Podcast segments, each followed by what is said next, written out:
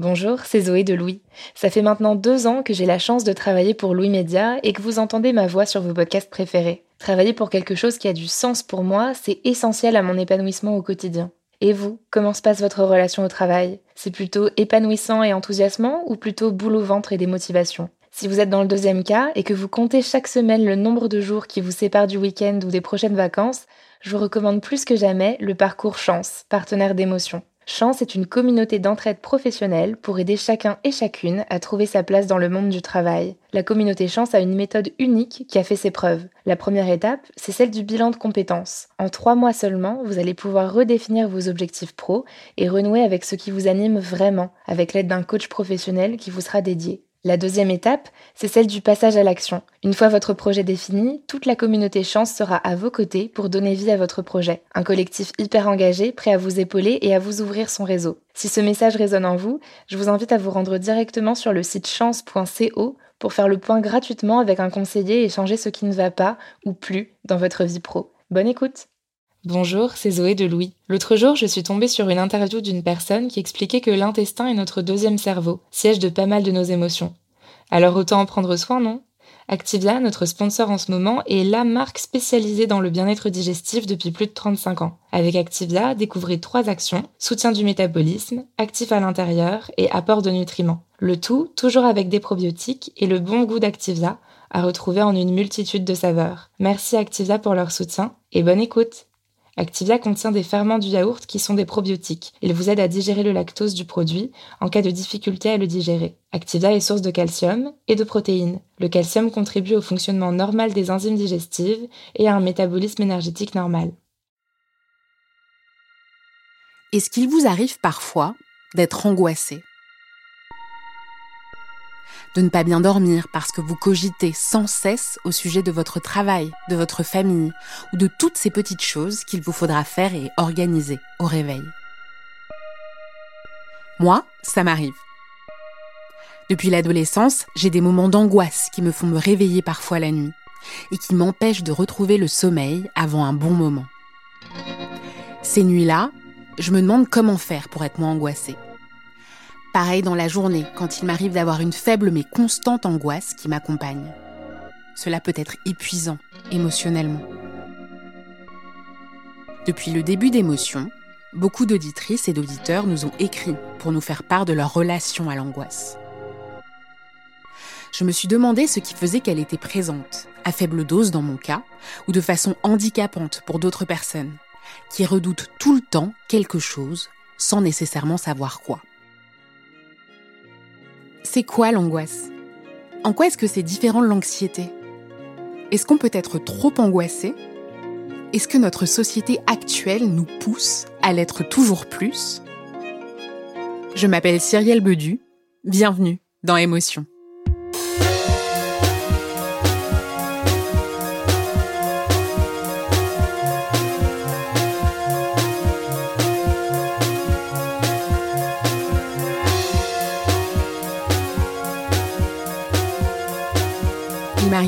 Angoissée, de façon modérée, quand je suis tracassée par des événements ou à l'approche d'échéances par exemple.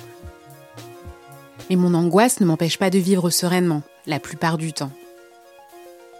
Je dis angoisse, mais est-ce que c'est vraiment de l'angoisse en fait que je ressens à ces moments-là? Et en quoi est-ce que c'est différent de l'anxiété que dit ressentir Benjamin, un homme que j'ai interviewé et qui se définit comme un vrai anxieux? L'anxiété, euh, c'est, j'ai l'impression que c'est une forme de, de, pessimisme euh, ressenti euh, physiquement. C'est une projection dans le futur, en fait. Enfin, en gros, c'est d'imaginer que ça va pas bien se passer, en fait. moi, je sais que mon, anxiété, vient de là. Alors après, il y, a des, sujets, il y a des sujets sur, sur, sur lesquels je suis jamais anxieux et d'autres sur lesquels je peux l'être. Et parfois, je me fais euh, submerger. Et parfois, c'est pour des trucs bêtes. Euh, par exemple, on était, euh, on était en vacances au soleil avec ma copine et à un moment donné, on, fait une, une espèce de petite croisière sur un petit bateau. On est 5-6 où on va faire un peu, on va un peu nager, tout ça. Et on n'a pas de masque et tout. Et j'ai à ma copine d'avant, il m'en a pas de masque. Et elle me fait, mais non, mais je suis sûr que quelqu'un nous prêterait un masque. Et moi, voilà, une espèce d'anxiété qui, en fait, se solde par, par une remarque un peu nulle de dire, ouais, mais les gens, ils vont pas nous prêter leurs leur masques, ils vont les garder pour eux, machin. Puis finalement, euh, le mec du bateau, il a des masques et tout, et il y a rien de grave là-dedans, mais juste, je me suis tendu là-dessus pour rien. Et, j'ai souvent honte de, moi, de mes réactions, parce que je me rends compte qu'en fait, il y a un truc hyper animal. En fait, c'est un truc. Euh, pour moi, l'anxiété, des choses comme ça, c'est quelque chose d'hyper euh, animal, hyper instinctif. C'est un truc de protection et tout ça. Euh, envisager le pire, c'est se préparer au pire, et donc c'est pas être surpris. On tombe de moins haut, etc.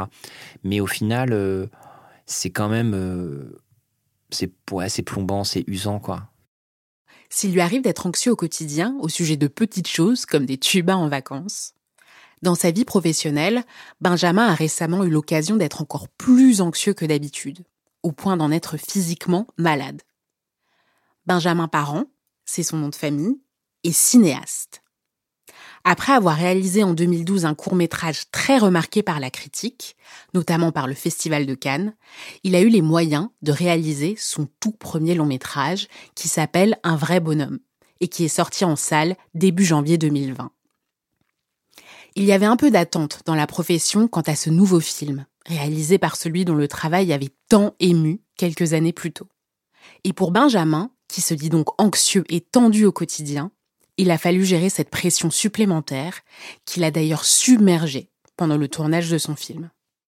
Et ça a été vraiment un parcours euh, euh, émotionnel assez intense où euh, rapidement, entre le syndrome un peu de l'imposteur sur je vais pas être à la hauteur, je sais pas faire, et après, quand même une préparation qui a été compliquée. on a eu un petit budget qui était, qui était vraiment difficile. alors c'était un budget moyen pour un premier film, mais par rapport au scénario qu'on avait, c'était un peu compliqué. Je me suis retrouvé à devoir en direct sur le tournage, réécrire sans cesse, réécrire quasiment tous les jours, m'adapter, simplifier les scènes. J'avais pas le temps de tout tourner. Parfois on ne sait pas, parfois on doute. Euh, euh, et, c'est passé par des, moments où euh, je me suis retrouvé à être malade physiquement, à, vomir, tout ça. Je, sais que le soir, pour m'endormir, je me mettais devant mon iPad, je m'abrutissais devant des vidéos pour m'endormir parce que sinon j'étais trop, trop anxieux tellement anxieux qu'à ces moments-là, il lui arrivait d'écrire des mails à son entourage pour leur faire part de son état. Il m'a autorisé à lire l'un d'eux. Le voici. Un acteur m'a lâché à deux semaines du tournage. Un autre vient de le remplacer. Je me bats pour supprimer une séquence de mon film, ma productrice veut la garder.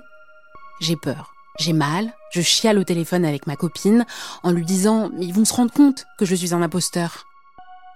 Je réécris sans cesse, j'améliore, du moins je l'espère. Je suis triste, déprimée et je me sens nulle. Je me demande chaque jour en prépa pourquoi est-ce que je m'inflige ça? Tout le monde me dit que le plaisir va venir. Mais quand? Et lequel? Hier, j'écrivais sur Facebook un statut qui a cartonné. Il disait ceci Décrivez une expérience de mort imminente. J'ai mis un long métrage.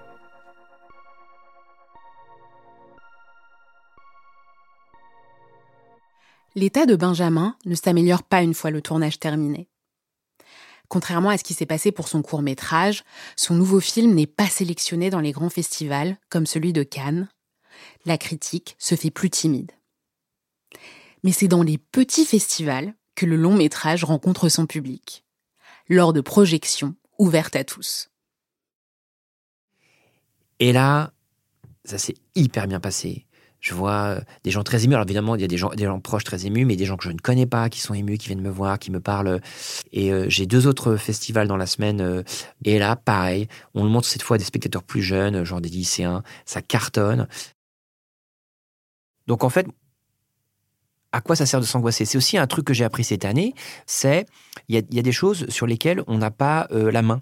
Donc on a bien le temps de s'angoisser sur des choses liées à euh, sur lesquelles on peut on peut agir. Donc là en fait moi j'ai fait tout ce que j'avais à faire. Le film il est terminé, euh, je l'accompagne, la promo est terminée, ça s'est bien passé. Ça sert plus à rien de s'angoisser. C'est donc bien ce que disait Benjamin, l'angoisse, cette projection dans le futur, cette perspective que les choses ne vont pas bien se passer et donc dans son cas, que son film soit raté, que personne ne l'aime et que sa réputation soit ternie Pour le savoir, je suis allée à Lille, voir le docteur Dominique Servant. Il est psychiatre et dirige une unité spécialisée sur le stress et l'anxiété au CHRU de Lille. Stress, angoisse, anxiété, d'abord, ça se traduit euh, par euh, des signes qui sont très très proches. Ça touche à la fois le corps, le, psychique, l'émotionnel et les comportements. Le stress, il y a toujours euh, des facteurs extérieurs. On est stressé par euh, soit quelque chose de ponctuel ou une situation, je sais pas, le travail, euh, une, un proche qui est malade, une attente, des changements, quelque chose qui implique pour nous un ajustement, des changements et une adaptation. Le stress, c'est donc une réaction biologique à une situation extérieure. Quelques minutes avant de passer votre permis de conduire, par exemple le stress peut provoquer une accélération de votre rythme cardiaque ou une baisse importante du taux de sucre dans votre sang. Dans ce cas-là, le cerveau signale à votre organisme que cette situation, votre permis, qu'il a peur de ne pas pouvoir gérer, va arriver. En ayant un rythme cardiaque plus rapide, votre corps fait alors tout pour s'adapter à cette situation donnée. Le stress est un phénomène d'adaptation qui est utile pour nous permettre de faire face à un changement mais qui peut être épuisant pour la santé s'il dure trop longtemps. Alors après, il y a anxiété et angoisse. On pourrait, si on schématiquement dire que c'est la même chose, ce sont deux termes qui sont un peu interchangeables, même si étymologiquement leur racine n'est pas, pas la même. L'angoisse, ça vient de angor, c'est le resserrement, donc il y a une part très physique, il y a une part euh, très euh, soudaine, l'anxiété pourrait être associée à un état euh, plus flottant, plus psychique.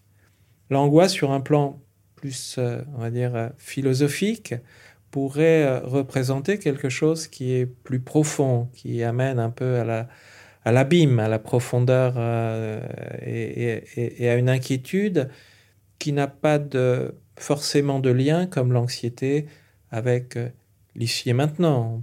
Ça, c'est un peu une définition euh, voilà, de, clinique qui, qui euh, mais bien souvent, en tout cas dans le langage médical et psychologique, euh, il est interchangeable.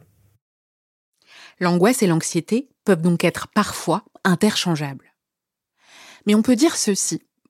Ce que Benjamin a connu quand il était sur le tournage de son film, quand il perdait ses moyens et vomissait près du plateau, c'était un stress fort, lié à un facteur extérieur et ponctuel, le tournage de son film, qui lui a demandé de s'adapter rapidement. Mais le soir, quand il rentre chez lui et qu'il n'arrive pas à dormir en pensant qu'il est nul, c'est plutôt une angoisse qu'il ressent. Quelque chose de plus profond, comme l'indiquait Dominique Servant. L'angoisse est donc davantage une émotion diffuse, qui n'est pas forcément liée à une situation précise. Elle peut être associée à une peur irrationnelle et à quelque chose de plus existentiel. L'anxiété, quant à elle, peut être classée dans une autre catégorie. Il y a une, anxiété qui est un, symptôme, euh, un signe que nous avons tous. C'est quelque chose qui nous forge, qui forge notre personnalité, qui nous, qui est une, une relation au monde, une relation euh, à ce que, à ce que nous vivons. Et puis, il y a une, une, une anxiété qui prend euh, la forme de, troubles, de, syndromes, et qui ont été décrits, euh, et qui sont les troubles phobiques, euh, euh l'anxiété généralisée, euh, une anxiété qui est plus, on pourrait dire, maladive.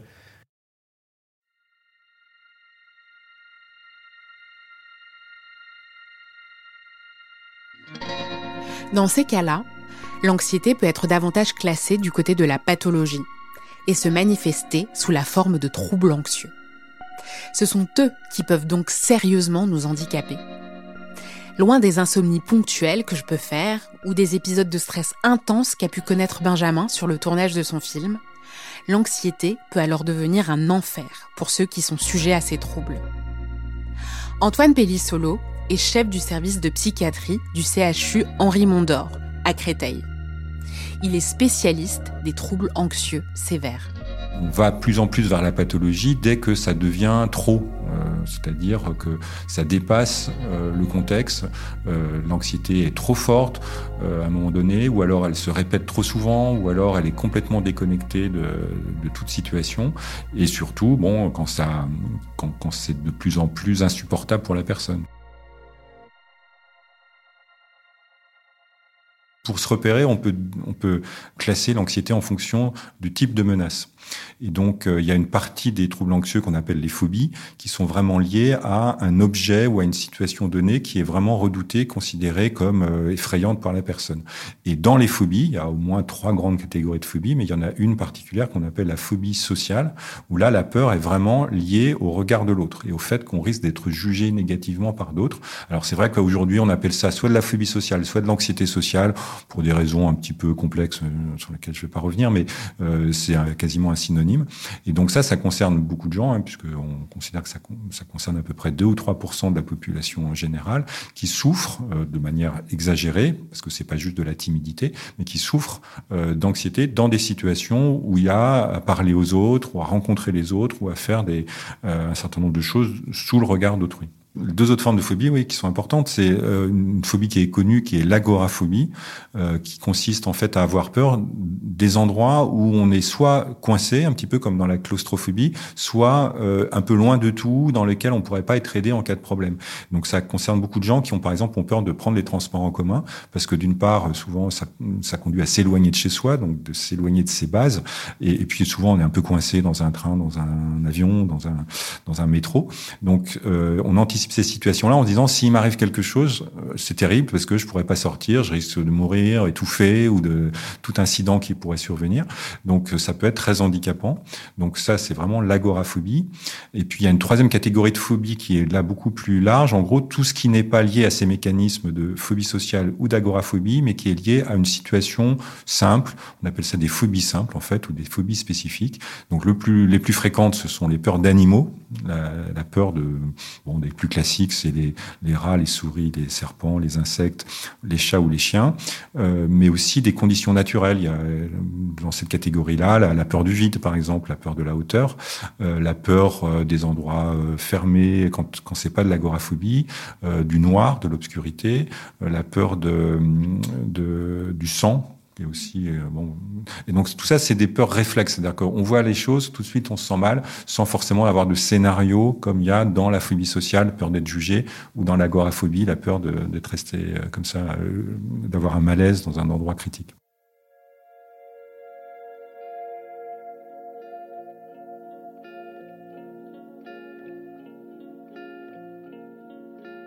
Dans tous les cas, on ne sait jamais exactement qu'est-ce qui cause le trouble anxieux euh, chez une personne donnée ou comme ça en moyenne. On sait qu'en général, il y a un mélange de facteurs interne à la personne. Donc, en général, il y a quand même un, une, tendance à être plus émotif que la moyenne des gens, c'est-à-dire être plus sensible, avoir des émotions plus fortes, et avoir une tendance à, l'inquiétude ou à ce qu'on appelle un tempérament anxieux. Donc, il y a un terrain favorisant. Et puis ensuite, il y a tout ce qui peut arriver à la personne, en effet, et notamment soit réellement des accidents, des chocs émotionnels qui sont parfois très forts, donc ce qu'on appelle des traumatismes, hein, parfois des psychotraumatismes. Donc ça, ça peut évidemment générer une fragilité supplémentaire. Ou alors, c'est plus insidieux, c'est des, une répétition de situations fragilisantes, euh, souvent quand elles ne sont pas bien accompagnées, et notamment euh, quand on est jeune, hein, dans l'enfance, où là, on va se sentir petit à petit euh, vulnérable de plus en plus, euh, même sans en avoir vraiment conscience. Ça peut se faire sûrement au fur et à mesure. Alors ça, par exemple, on sait bien que c'est ce qui se passe quand je vous parlais de l'anxiété sociale, probablement il y a un mélange de ces deux facteurs, sûrement des gens qui sont un peu prédisposés, qui ont un terrain euh, d'anxiété et un peu de timidité, et qui en plus vont soit être euh, en gros euh, propulsés dans des situations sociales euh, difficiles à l'école, par exemple, et beaucoup ont des souvenirs comme ça d'avoir été un peu très embarrassés, voire humiliés dans des situations sociales à l'école, par exemple, ou ça peut être les parents qui voilà qui encadrent mal ces situations, ou à l'inverse, qui ont été hyper protégés, ça, ça, peut être dans les deux sens, et qui n'ont pas eu de quoi se faire des expériences. Donc il y a un côté d'apprentissage derrière qui peut être gênant. Donc il y a vraiment toujours un mélange de facteurs comme ça. Dans les phobies spécifiques, on sait qu'il y a on retrouve à peu près un tiers des gens qui ont eu un accident particulier avec une situation, par exemple, qui se sont retrouvés un jour enfermés dans un ascenseur. Évidemment, après, ils risquent d'avoir un peu peur des ascenseurs. Ou ceux qui ont un accident de voiture, ils vont avoir un peu plus de peur de, la voiture. Mais euh, ça, c'est pas systématique. Hein. On peut vivre ces situations-là sans développer de troubles anxieux. Et à l'inverse, toutes les personnes qui ont une, phobie n'ont pas eu forcément des événements comme ça. Donc, on trouve euh, en général un tiers à peu près de personnes qui ont eu des événements, un tiers pour qui on peut se dire bon, ben, ils ont entendu beaucoup parler, par exemple, de ces situations euh, dans leur famille ou dans les médias. Bon, je prends l'exemple des phobies d'avion, par exemple. Bon, ils ont entendu beaucoup d'accidents d'avion, donc ça les a un peu marqués, sans que ça soit un traumatisme, parce que c'est pas eux qui l'ont vécu. Donc ça, ça peut nourrir la peur. Et puis, il y a toujours une partie, on peut dire un dernier tiers, de gens pour qui on trouve rien du tout comme événement. Et donc, on peut se dire que finalement, bah, c'est en eux. Euh, on ne sait pas par quel moyen c'est arrivé là, mais euh, il n'y a pas d'explication, en tout cas, euh, d'événement. on peut penser qu'il y a des facteurs quand même très biologiques dans certaines peurs. on ne sait pas vraiment lesquels, mais qui sont ancrés dans la, dans la constitution de la personne.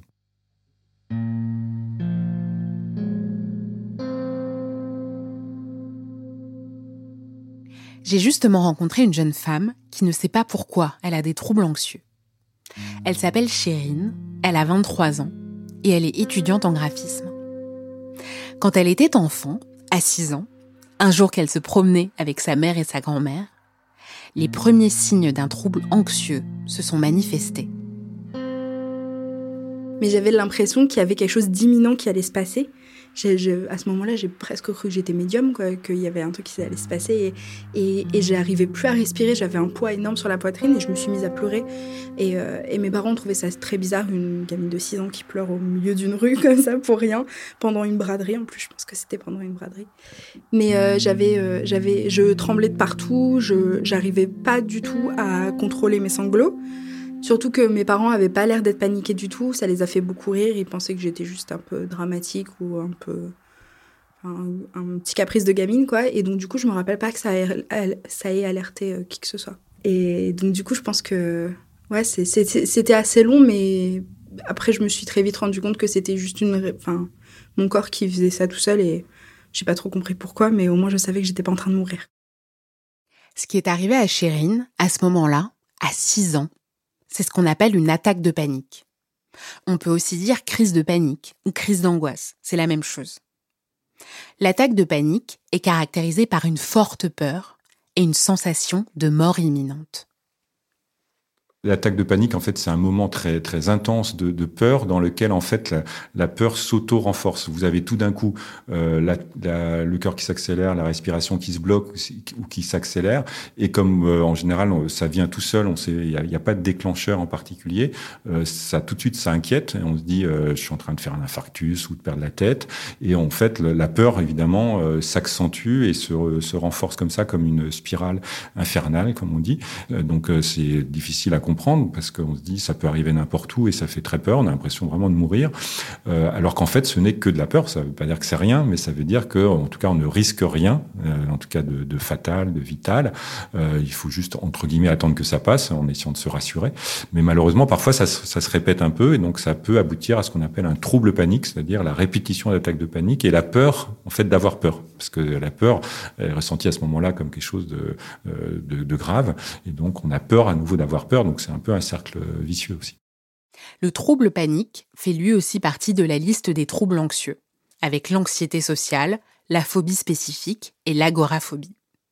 Ce cercle vicieux, ces attaques de panique répétées dont parle Antoine Pellissolo, ont commencé pour Chérine ce jour-là, à 6 ans, alors qu'elle se promenait en famille. Par la suite, la jeune femme a été coutumière de ces moments d'angoisse extrême. Quand j'étais encore, ben, je dirais, enfin, une enfant, ça, c'était pas très handicapant euh, parce que les enfants, souvent, ils pleurent. Donc, au final, euh, c'était pas. Enfin. Souvent, les enfants pleurent pour quelque chose. Moi, je pleurais pour rien. Au final, je pleurais. Donc, c'était, c'était pas, c'était pas bizarre. Ça a commencé à devenir handicapant quand je suis rentrée au collège, je dirais. J'ai pas eu enfin, j'ai pas eu de super années de collège et tout ça. Et, et le fait que souvent je devais me lever de cours et aller pleurer dans les toilettes, ça a pas ma... le fait que les gens me trouvaient déjà bizarre au collège. C'était c'était juste par ma personnalité, mais quand, quand on me voyait me lever pour, pour aller aux toilettes et revenir avec le visage tout bouffi. c'était, c'était pas ouf pour, pour ma vie sociale, ouais. Le premier truc qui vient, en tout cas personnellement, et c'est encore le cas aujourd'hui, le premier truc qui vient, c'est un sentiment, bah, c'est, assez spécial à expliquer, mais c'est un sentiment de pas être à ma place déjà, de, de regarder les gens autour de moi, de reconnaître personne, de et de alors que je connais les gens, hein, mais j'ai l'impression de à ce moment-là de plus reconnaître personne, de plus vraiment être dans mon corps, et, euh, donc du coup c'est un sentiment très, enfin qui c'est un sentiment super négatif et, euh, et à ce moment-là je commence à avoir les mains moites et le cœur qui bat un peu fort. Et euh, je peux c'est très très difficile de retenir mes larmes mais en général j'essaye je fais mon mieux en tout cas pour pas pleurer en public et réussir à, à, à garder les les pleurs et les sanglots pour quand je suis toute seule dans un endroit. Donc euh, en général donc je lève la main à ce moment-là et je dis à mon professeur est-ce que je peux aller aux toilettes? Et s'ils me disent non bah je mon visage se décompose, du coup, ils me disent vas-y. Et, euh, euh, et, donc, du coup, à ce moment-là, ouais, je m'enferme dans les toilettes et quand je sais que je suis. Que je suis bon, peut-être que je sanglote avant d'arriver, mais, mais en tout cas, j'essaye de pas le faire en public parce que sinon, au niveau social, c'est horrible. Quoi. Je pense pas que je suis capable de me retenir très longtemps, mais je suis capable d'avoir euh, de me retenir assez pour pas pour pas exploser en sanglots, genre en plein milieu de la classe. Ce qui pense, demande beaucoup de concentration quand même parce que à ce moment-là, je, je tremble, j'ai, j'ai, je sue, j'ai les mains super moites, je, je vois flou aussi. Je, j'arrive plus à, en fait, c'est pas que je vois flou, c'est-à-dire que j'arrive plus à focaliser sur quelque chose. Mes yeux arrivent plus à focaliser sur quoi que ce soit. Je, j'arrive plus à, à, à me concentrer sur quoi que ce soit et euh, et, et, donc du coup, ouais, il faut que je, que je parte parce qu'en plus, l'idée que les gens me voient faire une crise d'angoisse, aggrave la crise d'angoisse. Mm. Donc euh, voilà. À 13 ans, Chérine décide de parler de ses attaques de panique à son médecin généraliste. J'y suis rentrée et je lui ai expliqué, je lui ai dit, bah en fait, euh, euh, bah, je lui ai donné mes symptômes, la tachycardie, les mains moites, l'impression d'avoir, d'être en train de, de mourir, de, de, faire une attaque cardiaque, tous les symptômes en tout cas. Et il m'a dit, bah je sais ce que c'est ça, c'est c'est un trouble anxieux, quoi. À ce moment-là, il était couplé avec un trouble dépressif. Du coup, il m'a dit c'est un trouble anxio-dépressif, mais au final, il y avait anxieux dedans, ce qui euh, bah, expliquait beaucoup, du coup.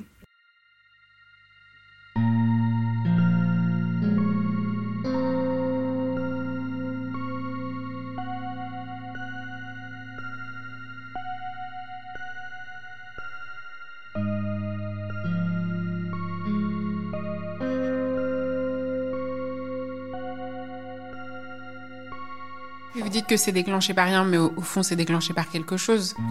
Alors au fond, oui, comme vous dites, mais on ne sait pas quoi. C'est-à-dire qu'il y, a deux, au moins là aussi, deux volets. Il y a sûrement un volet psychologique de un souvenir qui est passé, mais parfois de manière complètement inconsciente, hein, parce que quand on, on, creuse un peu, on se dit mais non, euh, tout allait bien, j'étais en train de manger, tout d'un coup ça m'est tombé dessus.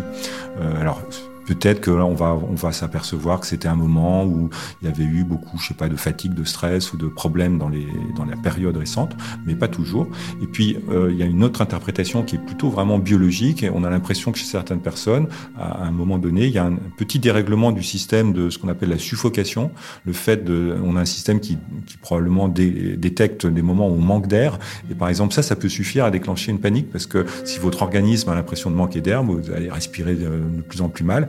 Et bon, c'est pas démontré encore, mais on peut penser que chez certaines personnes, en tout cas à un moment de leur vie, ce système-là qui se dérègle, et vous voyez qu'il n'a pas forcément de rapport avec des, aspects psychologiques. Alors, on peut imaginer que ça se surajoute et que les deux se, s'auto, enfin, les deux s'aggravent l'un l'autre.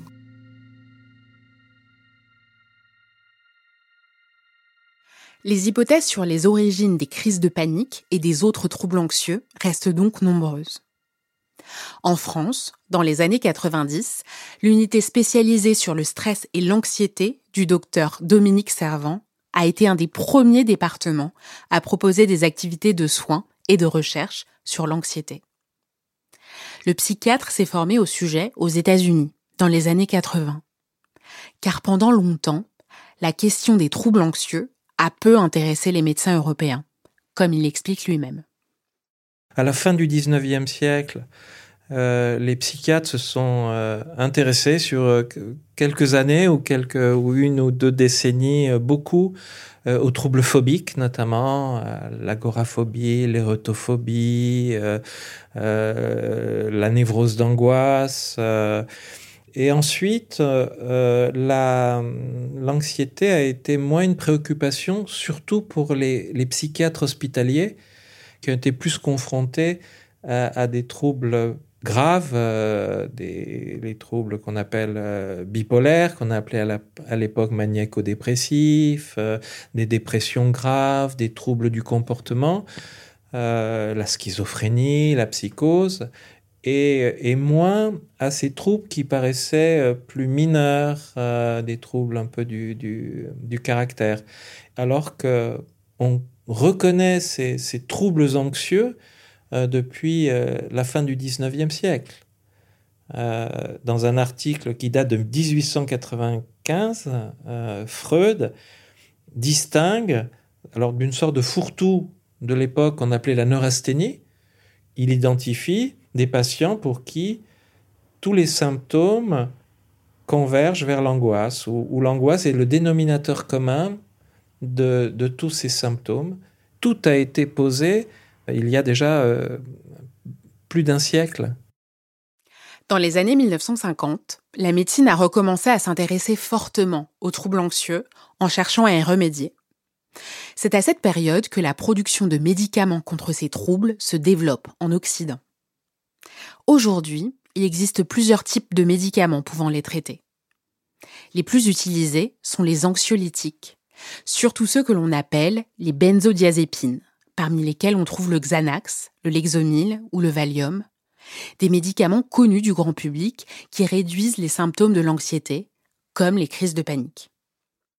Ce qu'il faut voir, c'est que au début, ça a été un peu une révolution dans le sens où ils ont remplacé des médicaments qui étaient euh, très dangereux, qui étaient les barbituriques. On a beaucoup de cas célèbres de personnes qui ont fait soit des tentatives de suicide ou des surdoses d'alcool, de barbituriques, euh, comme Marilyn Monroe ou d'autres euh, acteurs, personnes connues et d'autres beaucoup moins connus. C'est des médicaments qui avaient beaucoup d'effets secondaires, sur un effet sédatif puissant et qui, à l'époque, bien entendu, euh, étaient largement prescrit. Euh, était, et donc, les benzodiazépines sont venus pour remplacer euh, ces, traitements avec une, une bien meilleure euh, sécurité d'emploi, puisque c'est des médicaments qui entraînent en fait peu d'effets secondaires, mais l'effet le plus le plus gênant étant la dépendance, bien entendu, et, ça amène à, bien entendu reprendre le traitement médicamenteux et donc, ça a conduit à ce qu'il y ait une, consommation très très importante. C'est devenu un médicament qui a diffusé euh, et qui a été très très largement prescrit. Alors, comme une réponse à, une plainte, on va dire, c'était la réponse la plus simple euh, qui, a été, euh, qui a été donnée et qui a fait que voilà, il y a une surconsommation petit à petit au fil des temps et qu'aujourd'hui on est voilà, parmi les, pays qui consomment le plus d'anxiolytiques. Après que son médecin généraliste lui ait dit qu'elle souffrait de troubles anxieux-dépressifs, Chérine est allée dans un centre médico-psychologique. C'est un lieu de consultation gratuit pour les personnes en souffrance psychologique. Le médecin qu'elle a vu lui a prescrit ses premiers médicaments contre l'anxiété et il s'agissait justement des benzodiazépines, cités par le docteur Dominique Servant. En fait, les médicaments, euh, c'est comment dire un pansement, mais sur euh, une brûlure au troisième degré. C'est-à-dire que oui, c'est bien, ça va empêcher de s'infecter, mais c'est pas pour autant que je vais pas avoir besoin de, plus que ça. Et donc du coup, je prenais, euh, je prenais à ce moment-là du Xanax. Et, et, je me rendais compte que oui, mes symptômes physiques euh, partaient, mais que euh, dans ma tête, il y avait quand même un souci encore. Et puis rien que le fait que je fasse des crises, parce que c'est bien de faire partir la crise quand elle est là, mais le fait que je fasse des crises était bizarre et méritait une explication. Chérine a été diagnostiquée comme ayant des troubles anxieux importants et handicapants dans sa vie, qui pouvaient justifier l'utilisation ponctuelle d'anxiolytiques. Mais tous les utilisateurs de ces médicaments ne sont pas dans un cas aussi sévère que le sien. Avec le développement des anxiolytiques, de nombreuses personnes, étant anxieuses, modérées comme moi, ou un peu plus, comme Benjamin Parent, se sont elles aussi mises à consommer des médicaments contre les troubles anxieux. Cela explique notamment pourquoi les Français sont parmi les plus gros consommateurs d'anxiolytiques en Europe. En 2017, nous étions les deuxièmes utilisateurs de ces produits, derrière l'Espagne. Mais outre-Atlantique, aux États-Unis, la consommation d'anxiolytiques est encore plus importante. C'est dans des chansons de rap. Mon fils m'a fait écouter une chanson dans laquelle un mec disait Je me prends un Xan, qui est un diminutif pour Xanax. Jamison Webster est psychanalyste. Elle est américaine et vit à New York, où elle constate quotidiennement la surconsommation et la glamourisation, dans des chansons notamment, de médicaments destinés à traiter les troubles anxieux. Je l'ai contactée par téléphone parce qu'en 2018, elle a écrit pour la prestigieuse publication The New York Review of Books un long et passionnant texte intitulé The Psychopharmacology of Everyday Life. Traduction, la psychopharmacologie du quotidien. Dans ce texte, elle dénonce la banalisation de l'utilisation de ces médicaments. On a traduit l'introduction de son essai. Tout le monde est dopé, je ne parle pas des drogues à l'ancienne, illégales, mais d'un autre type de drogue, faite par des entreprises pharmaceutiques, des drogues sous la forme de pilules. En tant que psychanalyste, j'ai écouté des personnes qui prenaient quotidiennement des médicaments, et je les ai écoutées quand ils n'en prenaient pas. Leur rythme naturel change clairement, parfois de façon très radicale. J'ai plein de questions à propos de ce qui se passe quand un esprit qui structure l'émotion, l'intérêt, l'excitation, la défense, l'association, la mémoire et le repos est limité par les médicaments. Dans ce pacte avec le diable, qu'est-ce qu'on gagne et qu'est-ce qu'on sacrifie?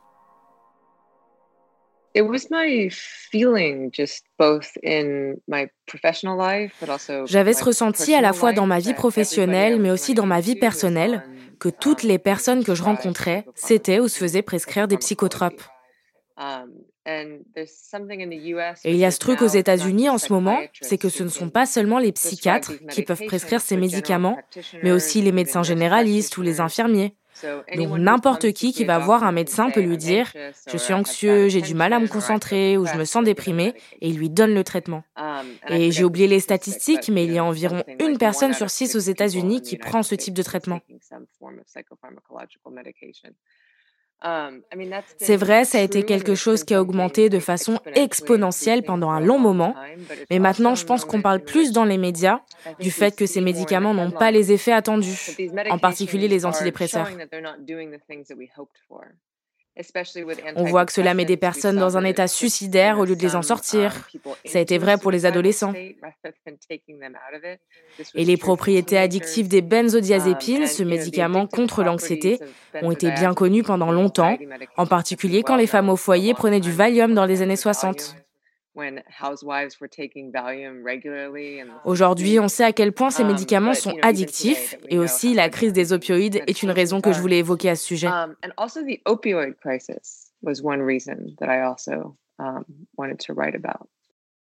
La crise des opioïdes, ou crise des opiacés, frappe les États-Unis depuis le début des années 2010. Cette crise sanitaire est la conséquence de la surconsommation d'antidouleurs, des opioïdes antalgiques, utilisés avec ou sans ordonnance, et qui a conduit à des dizaines de milliers d'overdoses dans tout le pays. Le concept de maladie mentale est vraiment né au début du XXe siècle. Et une fois que ça s'est médicalisé, on a commencé à développer des médicaments pour ça. Le premier anxiolytique a été créé dans les années 1950. Je le dis dans mon article. On disait que c'était une forme mineure de lobotomie en fait. Et c'est de ce médicament qu'ont été dérivés tous les autres médicaments ensuite.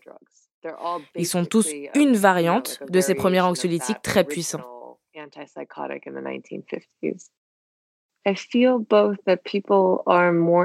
Je trouve que les gens sont plus anxieux. Il y a ce truc avec les médias, les téléphones, les technologies, le fait qu'on soit constamment bombardé par des informations.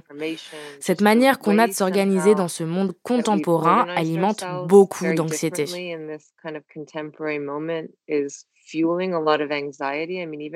Même ces deux, trois dernières années aux États-Unis, je trouve que ça s'est aggravé parmi mes patients. Je pense qu'il y a un lien avec le contexte politique actuel. Je pense aussi que beaucoup d'idéaux de notre société sont en train de s'effondrer, comme l'idée du rêve américain. Même si c'était un mensonge, ça donnait aux gens un petit peu de confort. Vous voyez, on se disait, si on travaille dur, on réussira. Aujourd'hui, on n'y croit plus. On peut travailler dur sans réussir. Le problème, c'est que ça a toujours été vrai, donc c'est peut-être bien faire face à la réalité. Mais cette réalité rend les gens très anxieux. Um, Et je ne pense pas que les réseaux sociaux aident à améliorer ce problème d'anxiété. Ce n'est pas que les médicaments le problème, c'est aussi le fait qu'on nous oblige à gérer toute l'angoisse dans nos vies. Il y a des boissons censées nous détendre, on doit utiliser des applications de méditation avant de se coucher le soir, on doit regarder Netflix et chiller, se détendre. On doit aller à des cours de um, yoga, être centré et avoir l'esprit calme. Tout est fait pour nous pousser à guérir notre anxiété, au lieu de comprendre que l'anxiété a une um, place dans nos vies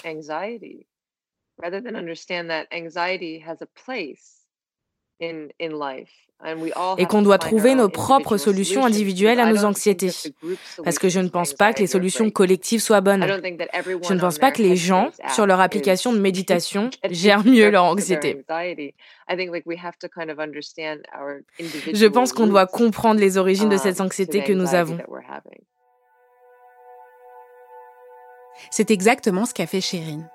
Elle a essayé d'apaiser durablement ses troubles paniques en trouvant une alternative aux médicaments qui ne l'aidaient que très ponctuellement. Après avoir consulté de nombreux médecins, Chérine entend parler des thérapies cognitives et comportementales. C'est une forme de psychothérapie, courte et concrète, qui aide à résoudre certains troubles du comportement et de l'anxiété. Chérine va donc voir un psychologue spécialisé dans cette approche, et dans son cas, la thérapie s'avérera très efficace. Avec mon psy, on faisait des. En fait, il me donnait des devoirs et il me faisait, euh, il me faisait faire des exercices. Donc, euh, c'était euh, souvent des exercices de restructuration cognitive ou de résolution des problèmes. Du coup, par exemple, si j'avais l'impression que j'étais, quand j'étais sur le point de faire une crise d'angoisse, j'essayais de détecter ce qu'il avait démarré, de voir si s'il y avait moyen de la désamorcer et s'il n'y avait pas moyen de la désamorcer, s'il y avait moyen de juste euh, m'isoler jusqu'à ce qu'elle parte. Parce qu'au final, euh, bah, une crise d'angoisse, euh, c'est juste un, moment, un mauvais moment à passer, mais après, c'est passé.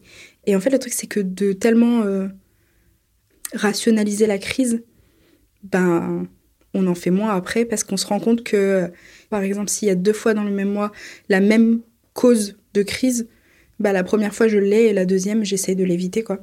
C'était vraiment très, bah, c'était de la pratique quoi. Le psychiatre Dominique Servant connaît très bien cette approche thérapeutique et ses origines. Le, début des, thérapies euh, dans, l'anxiété, c'est au, début des années 50. C'est un monsieur qui s'appelle Wolpe qui a le premier euh, traité les, des, des patients phobiques par ce qu'il a appelé la désensibilisation systématique, en couplant deux techniques, la technique de relaxation et la technique d'exposition. C'est-à-dire que il euh, développe ce qu'il appelle le concept d'inhibition réciproque, c'est-à-dire que lorsqu'on est confronté, un phobique qui est confronté à une situation qu'il redoute, il a une anxiété très très forte. Et donc on va, par cette technique, aider la personne à se confronter à la situation, mais dans un état antagoniste, un état contraire à l'anxiété qui serait la relaxation. Donc on met la personne sous relaxation et on va la confronter par imagination de façon progressive à ce qu'elle redoute, c'est-à-dire je suis relaxé, j'imagine que je vais dans un magasin ou que je vais prendre un train ou que je vais dans un endroit où il y a de la foule je fais, l'anxiété va monter et à ce moment-là, je réajuste mon, mon, niveau, je rééquilibre mon niveau émotionnel par les techniques de relaxation qui sont apprises. Cette technique d'exposition, elle reste aujourd'hui un des outils fondamentaux des TCC. Alors c'est pas forcé qu'on doit, euh, comme si euh, on a peur de un enfant, petit enfant qui aurait peur de nager ou d'aller dans l'eau, on va pas le pousser ou il va pas plonger, mais il va se confronter à ses ressentis.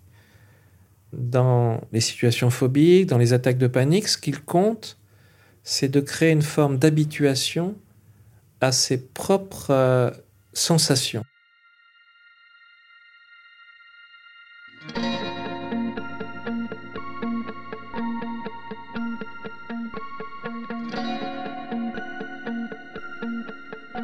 Et ça a duré combien de temps, cette thérapie?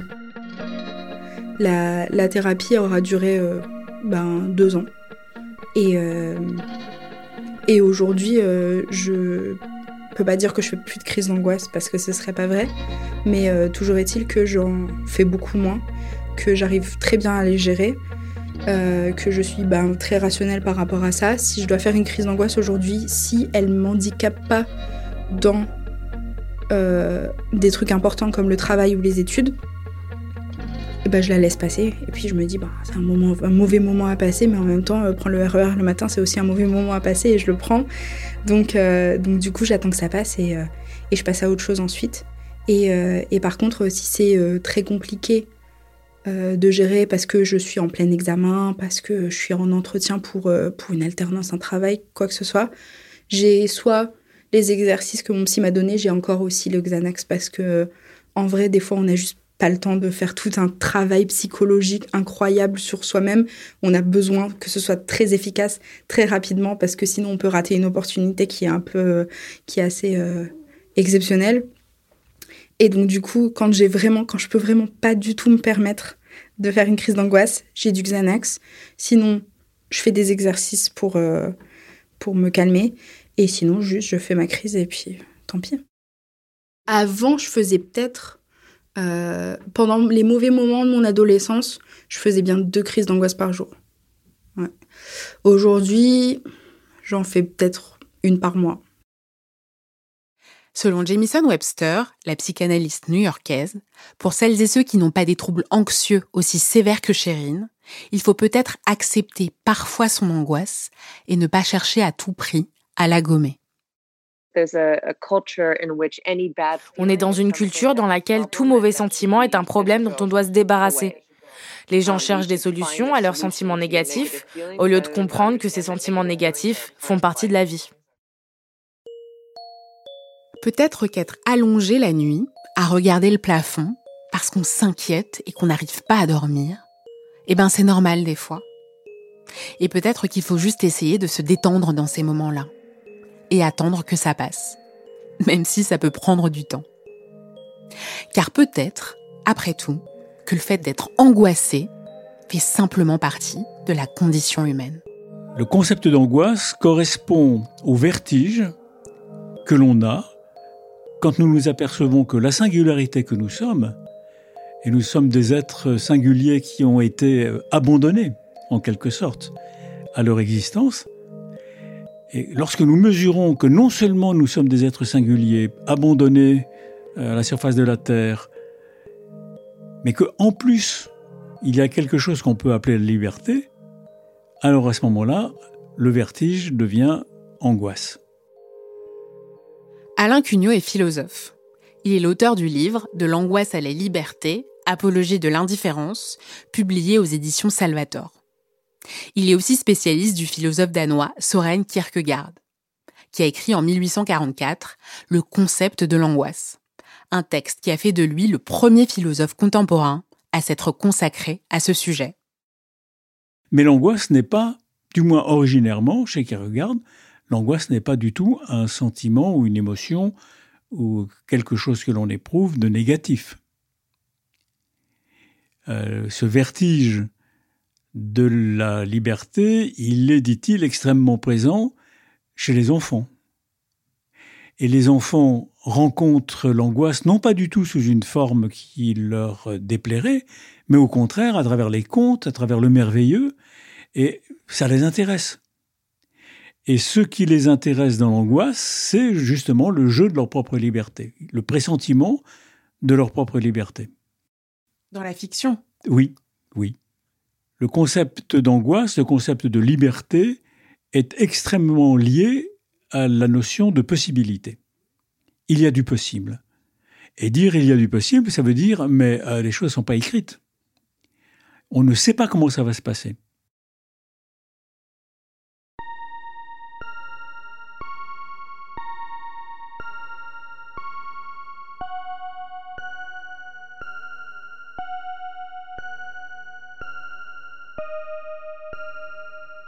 Et si, dans notre monde actuel, dans lequel on aime tout savoir à l'avance, on acceptait un peu plus nos angoisses et le fait de ne pas toujours savoir tout ce qui va se passer,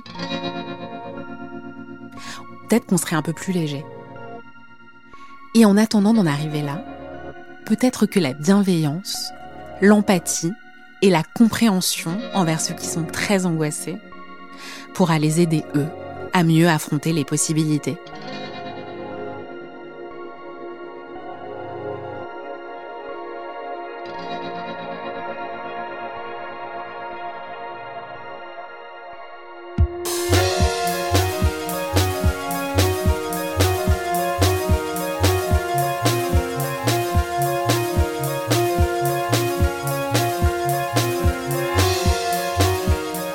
D'écouter Émotion, un podcast de Louis Média. Suivez-nous sur Instagram et Twitter, at Émotion Podcast, Émotion avec un S. Vous y trouverez nos recommandations de lecture sur l'angoisse et sur tout un tas d'autres émotions. Hortense Chauvin a contribué à la conception de cet épisode. Wendy Lenéon, Lucille Rousseau-Garcia et Maëlle Diallo ont aidé à la production. Charlotte Pudlowski et moi-même étions à la rédaction en chef. Maureen Wilson était responsable éditoriale. Nicolas Vert a assuré la création sonore, Bernard Natier l'enregistrement et Jean-Baptiste Aubonnet le mixage de cet épisode. Nicolas De Gélis a composé la musique et Jean Mallard a réalisé l'illustration. Merci à tous nos interlocuteurs et à toutes nos interlocutrices de nous avoir accordé de leur temps. Vous pouvez retrouver leurs œuvres et leurs références sur notre site louismedia.com. Émotion, c'est un lundi sur deux, là où vous avez l'habitude d'écouter vos podcasts. iTunes, Google Podcast, SoundCloud, Spotify ou YouTube.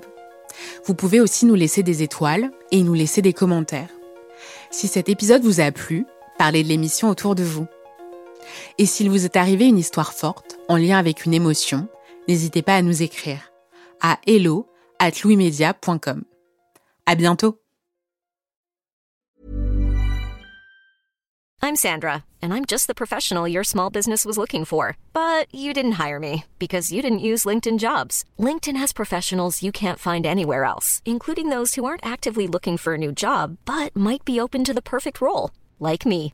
In a given month, over 70% of LinkedIn users don't visit other leading job sites. So if you're not looking on LinkedIn, you'll miss out on great candidates like Sandra. Start hiring professionals like a professional. Post your free job on linkedin.com/people today.